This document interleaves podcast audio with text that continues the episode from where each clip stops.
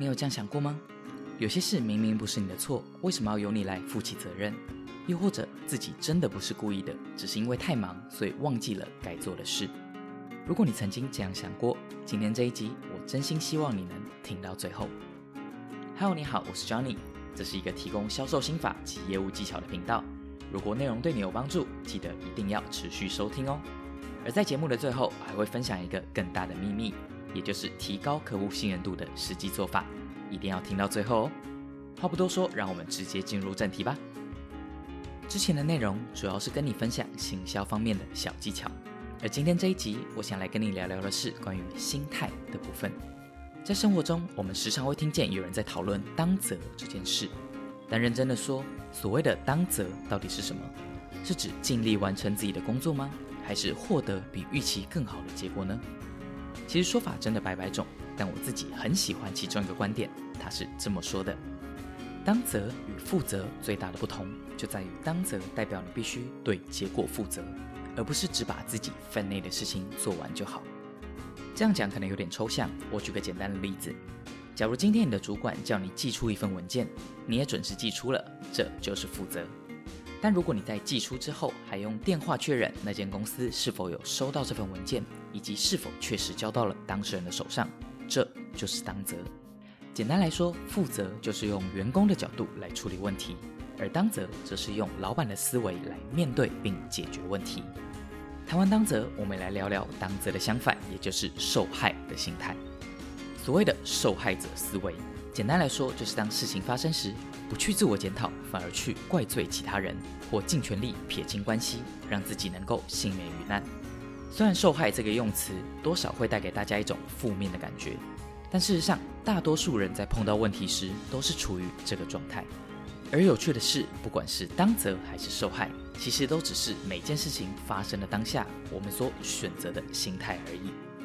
但我还是要先澄清一下，今天来跟大家聊这个主题，并不是因为我已经正式从受害者毕业，变成一个凡事当责的人。其实恰好相反，我即使到现在，也还是会陷入受害思维里。不管是被客户爽约，路上塞车。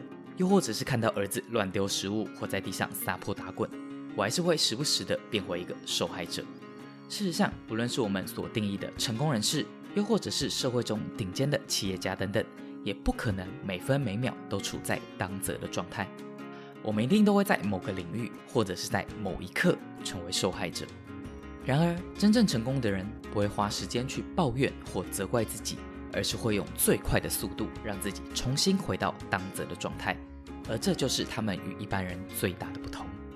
当然，要真正做到这一点，绝对比用说的还要难，非常非常多。因此，我们所能做的，就只有在事情发生时，不断的提醒自己：这次的我选择怎么做。当然，我也可以和过去一样，继续选择受害，但我也可以在这一次选择面对，选择当责。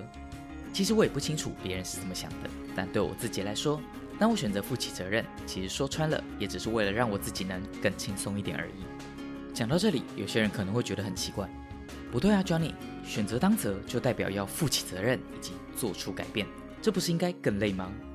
关于这点，我是这样想的：如果我选择受害，虽然可以在当下很轻松，只需要抱怨或推卸责任就好，然后就可以继续过着和之前一样的生活。但这也同样代表着我放弃了自己的掌控权，而去选择让别人来决定我的结果。与其这样，不如透过我自己的努力来试着改变现况。虽然能不能成功一样没得保证，但不管成功与否，这都是我所创造出来的结果。而不论结果如何，我都欣然接受。其实，在我们的工作中，跟当责相关的议题多到数不清。